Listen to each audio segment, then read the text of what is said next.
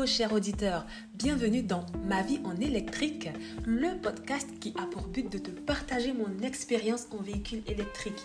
Il a aussi pour but de te sensibiliser au maximum à travers mon vécu. Ce podcast, il s'adresse à toutes les personnes qui font leur premier pas dans la mobilité électrique ou tout simplement pour ceux-là qui cherchent un genre de béaba sur le sujet. Je suis Aïcha, j'expérimente la vie en véhicule électrique depuis janvier 2022 et si ma petite aventure t'intéresse, assieds-toi confortablement, mets ta ceinture de sécurité et je t'embarque avec ma Zoé. C'est parti Hello cher auditeur, comment tu vas? J'espère que tu te portes super bien, que tu profites au maximum de ces belles journées de début de mois d'août. On a du beau soleil. Par contre, on a une grosse canicule cette semaine, voilà, mais euh, J'espère que tu prends bien tes dispositions pour euh, te retrouver dans des conditions de sécurité maximales. Bois de l'eau, mets-toi à l'abri quand c'est nécessaire. Et puis voilà. Me concernant, euh, j'avais prévu de voyager, de partir en Belgique, euh, visiter un petit peu. Mais mes plans étaient revus parce que, voilà, Covidé. mais je mets mon temps à profit. J'enregistre des épisodes pour ce podcast-là. Voilà, j'enregistre un maximum d'épisodes comme ça. J'aurai qu'à les sortir à périodicité définie, quoi. Voilà, voilà. Alors, le sujet du jour, c'est pourquoi est-ce que j'ai choisi un véhicule électrique? Donc dans, dans cet épisode, je vais juste t'expliquer euh, les motivations, je vais te détailler la réflexion justement qui m'a mené à l'achat de mon véhicule. En toute transparence aujourd'hui, euh, avec du recul, hein, je me rends compte qu'il y a certains euh, éléments de cette réflexion-là qui ne sont plus forcément vérifiés. Mais bon, on va en parler en long et en large au fur et à mesure des épisodes. Voilà. Donc, en janvier 2022, après plusieurs tergiversations, plusieurs réflexions, parce que justement j'avais demandé euh, des avis à des collègues, à des amis, des conseils concernant euh, l'achat de véhicules. Et bizarrement, tout le monde avait des avis divergents. C'était fatigant, c'était fatigant. Mais bon, j'ai finalement pris la décision de partir sur un véhicule électrique une Zoé d'occasion. Alors, je suis tombée sur une Zoé année 2013. Voilà, elle avait, euh, je pense, un peu plus de 89 000 km à son compteur. Elle était bien entretenue. Euh, annoncé, il y avait 150 km d'autonomie. Euh, en vitesse maximale aussi, annoncé. Hein. On est à 135 km/h, mais dans les faits, je vais jusqu'à 145 km/h à peu près. Voilà. Du coup, le véhicule était vraiment convenable. Voilà. En plus, je recherchais une boîte auto. Tous les véhicules électriques, ils sont en boîte automatique. Donc voilà, justement, ça allait bien avec les critères que je m'étais définis. Mais je pense que tu, te doutes bien que je n'ai pas regardé que ces critères-là. Voilà pour faire mon choix. Euh, du coup, il faut, que, il faut que tu saches, il faut que je te, je te dise toutes les raisons qui m'ont donc incité à acheter ce véhicule-là. Ces raisons, elles sont de trois ordres. Il y a des raisons euh, humaines, on va dire, qui, ont un peu, euh, qui sont un peu liées à moi, à ma profession, à mes valeurs, on va dire, voilà. Des raisons écologiques, voilà, on s'en doute bien quand on dit électrique, on pense green, on pense écologie, voilà. Et la troisième raison sont des raisons économiques. Les raisons économiques, ça intéresse plus d'un. Donc, si vraiment tu veux les entendre, je te conseille de rester jusqu'au bout, jusqu'au bout de, ce, de cet épisode-là. Alors, pour ce qui est des raisons humaines, on va dire que j'ai été sous influence professionnelle. Oui, tu as raison. Ça mérite quelques explications. Et donc, au fait, professionnellement, j'évolue dans le domaine de la qualité, de la sécurité et de l'environnement. En abrégé, c'est QSE. Du coup, je suis consultante QSE à mon propre compte depuis euh, un peu plus de deux ans maintenant. Et euh, dans ma profession, j'accompagne les entreprises justement dans l'amélioration de leur performance, qualité, sécurité ou environnementale. Voilà. Et du coup, le fait d'être en contact avec des entreprises, enfin en général ce sont de grosses boîtes, mais des entreprises qui ont des politiques environnementales vraiment, euh, vraiment, si, vraiment euh, comment dire, axées sur des démarches vertueuses, en général, ça, ça, porte sur la sauvegarde de la biodiversité, la, la mobilité électrique, la mise, la, mise la mise en valeur, comment dire, ou euh, la mise en avant justement du covoiturage, de tout ce qui est transport en commun, euh, la réduction du plastique, etc.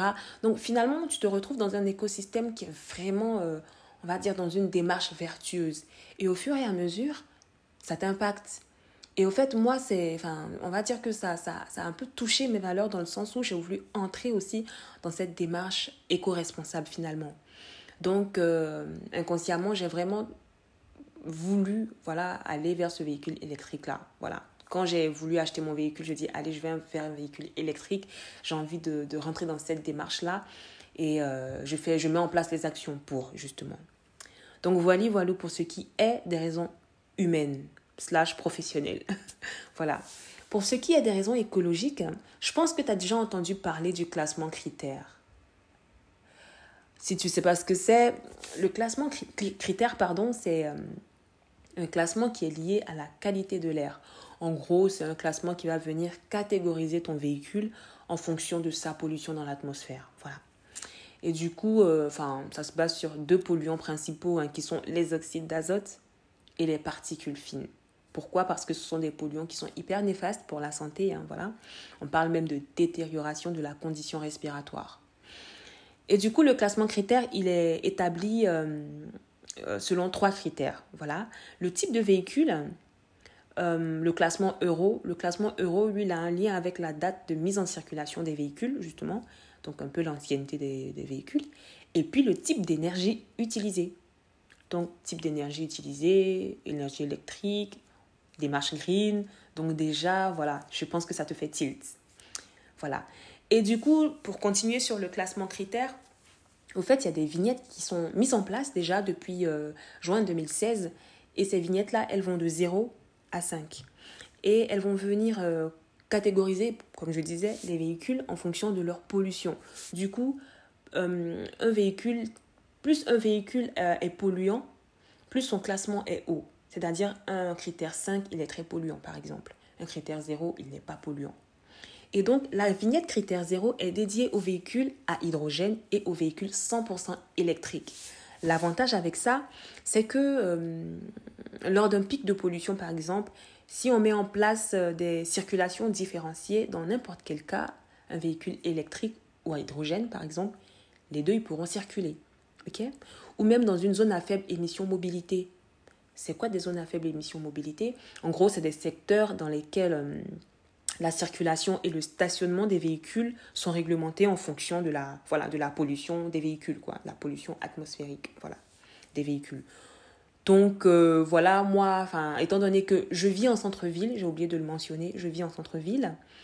Et euh, en plus, dans la métropole de Rouen-Normandie, là où je vis, c'est une, une ZFE, hein, une ZFE M, voilà, zone à faible émission mobilité. Et du coup, je me retrouve vraiment dans, voilà, dans les conditions de, de restriction au cas où il y a quelque chose, quoi. Raison pour laquelle je dis, bah, ok, je me, je me fatigue pas. Étant donné que je voulais un véhicule d'occasion, j'avais pas envie de, de prendre, pardon, un, comment? J'avais pas envie de prendre un véhicule, euh, genre, diesel ou, enfin, un véhicule thermique, je vais dire, et me retrouver à un critère 4 ou, euh, voilà, quelque chose qui serait finalement défavorable pour moi alors que le but c'est de circuler librement.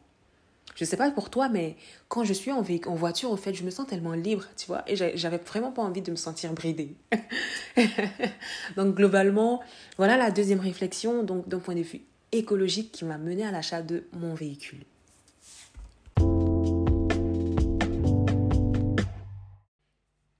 Du coup, c'est le moment de lever le voile sur ces fameuses raisons économiques.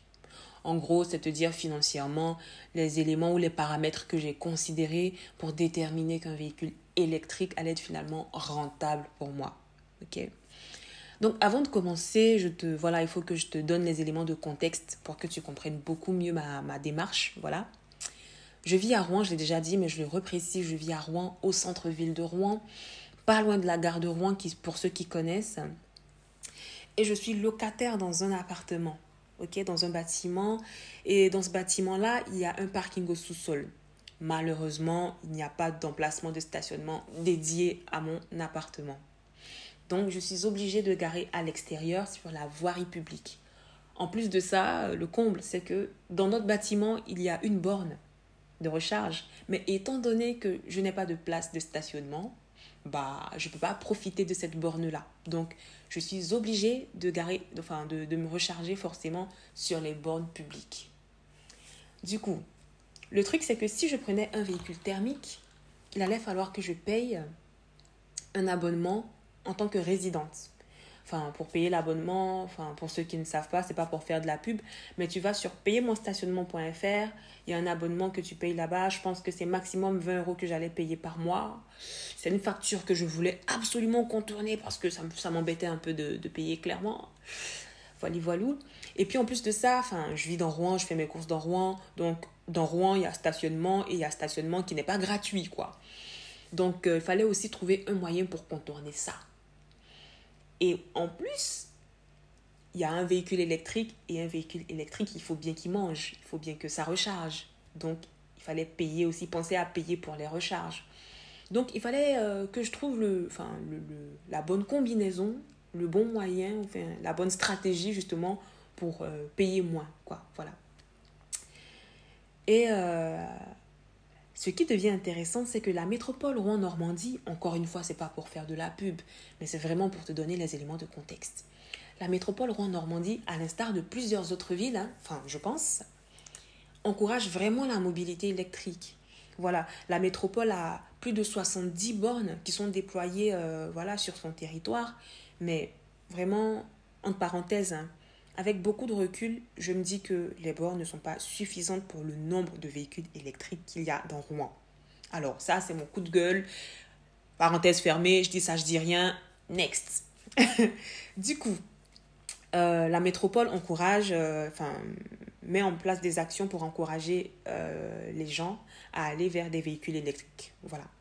Et du coup, dans la métropole Rouen-Normandie, sachez que pour les véhicules 100% électriques, les stationnements sont gratuits.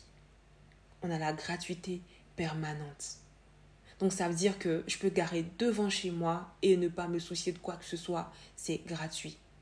Je peux garer n'importe où dans Rouen. C'est sur la voirie publique. Je paye que dalle parce que j'ai un véhicule électrique. En plus de ça, les recharges.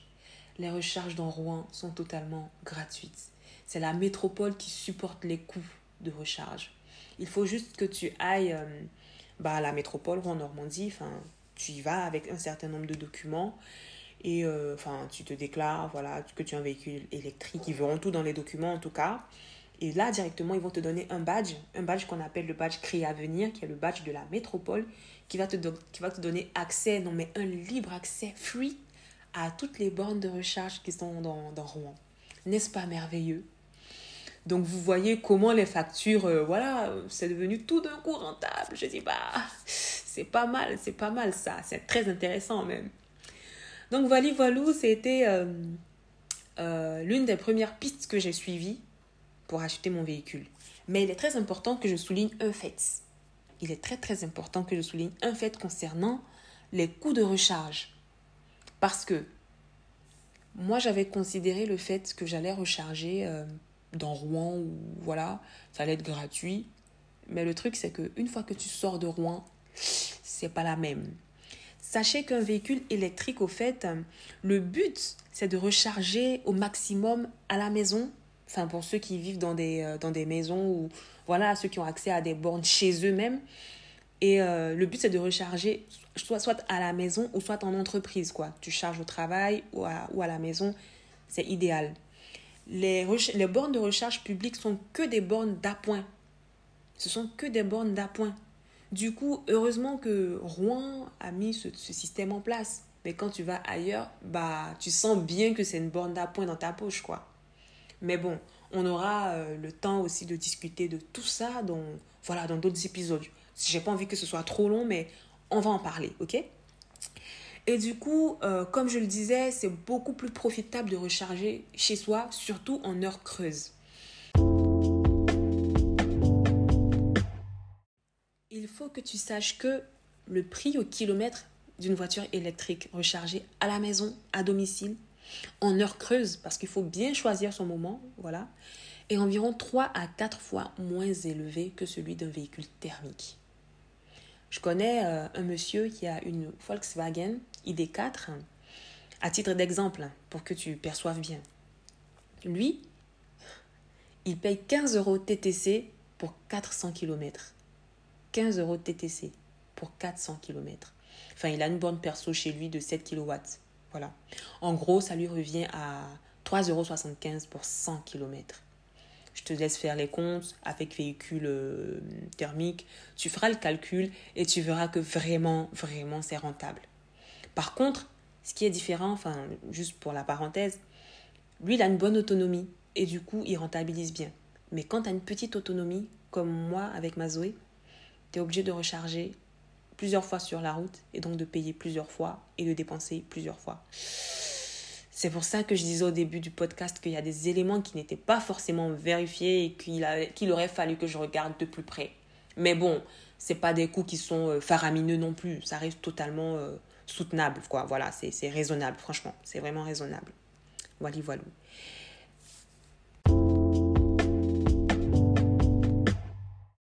Autre raison économique qui a été quand même assez déterminante dans mon choix, c'est tout ce qui va concerner les révisions et les entretiens de véhicules. Voilà. La Zoé, enfin la voiture que j'ai, c'est mon tout premier véhicule. En toute honnêteté, je ne m'y connais pas en mécanique. Voilà. Donc je cherchais un véhicule qui allait qui n'allait pas m'embêter quoi, voilà. Je cherchais une grande amie qui n'allait pas me casser les pieds, avec qui j'allais vivre ma petite vie et euh, c'était ça l'idée. Et comme par hasard, avec cette Zoé-là, pour le moment, tout roule. Voilà, tout va comme sur des roulettes. Tout roule. Tout roule. Voilà. En matière de, de révision, là, j'ai fait une seule révision qui est une révision électrique. Et puis pour le moment, voilà, tout va bien, quoi. Il n'y a pas de soucis tels que les problèmes de courroie, etc. Enfin, en tout cas, niveau révision, c'est du light. Donc, c'est top. Deuxième chose aussi, c'est qu'au niveau des entretiens, pareil, je ne m'y enfin, connais pas. Donc, je voulais aller vers quelque chose de simple. Et le véhicule électrique, effectivement, c'est simple. Par exemple, au niveau des fluides, il n'y a que trois fluides. Trois fluides à renouveler. Le liquide refroidissement, le liquide de frein et le lave-glace. C'est tout. Après, pour quelques autres véhicules, il y a le liquide de transmission, mais globalement, c'est les trois principaux fluides qu'il faut, voilà, qu'il faut changer régulièrement. Donc ça, c'est pas mal. C'est vraiment pas mal. Autre chose, c'est la batterie. La batterie, il faut la changer. Il faut la changer. Petit truc qui est important à dire aussi, c'est que la durée de vie d'une, d'une batterie de Zoé, elle va entre, je crois, 10 et 15 ans. Entre 10 et 15 ans. Et arriver là, il faut la changer. Et la changer, ça coûte à peu près un peu plus de 8000 euros. Bon, 8000 euros, tous les 10-15 ans dans un véhicule, euh, c'est pas donné. C'est vraiment pas donné. Mais dans mon cas de figure, par exemple, ma batterie, elle est louée. Donc oui, il y a une possibilité de faire une location de batterie. Ça veut dire que c'est le concessionnaire qui va s'occuper de changer la batterie en cas de baisse de performance afin d'assurer que la batterie, bah, elle soit toujours fonctionnelle, quoi. Voilà. La location de batterie que je fais là, elle est de, elle est de 70 euros à peu près. Donc 70 euros, c'est un peu comme, euh, si tu veux, c'est un peu comme si tu es en train de, de faire ton plein d'essence. Mais bon, on va en parler de tout ça. On va, on va faire les comptes. Je pense qu'on va faire un podcast. On va vraiment faire les comptes pour se dire est-ce que c'était vraiment rentable? Mhm. À regarder de plus près. Et donc, après avoir parlé de tout ce qui est révision, entretien, coût de recharge, etc., le dernier point que je veux voir avec toi dans les raisons économiques, c'est le bonus écologique. J'ai acheté mon véhicule à 4700 euros. Voilà, véhicule d'occasion. Je suis un particulier. Et euh, avec ces conditions-là, l'État me met à disposition enfin, 1000 euros pour l'achat de mon véhicule. En gros, tu achètes ton véhicule et après tu déclares, euh, enfin, avec certains documents, avec certains justificatifs, tu mets ton RIB aussi euh, lors de ta déclaration dans le site et à, à l'issue de vérification, tout ça, tu as 1000 euros qui te sont virés.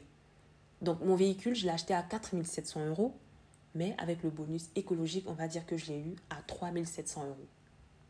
Clairement, c'est ça. Donc, mis tout ça, tout ça mis bout à bout, hein, finalement, c'est un bon deal. C'est un bon deal. Voilà, sur le papier, c'est un bon deal. Et donc voilà, tu connais toute l'histoire. J'espère que je t'ai fourni assez d'éléments.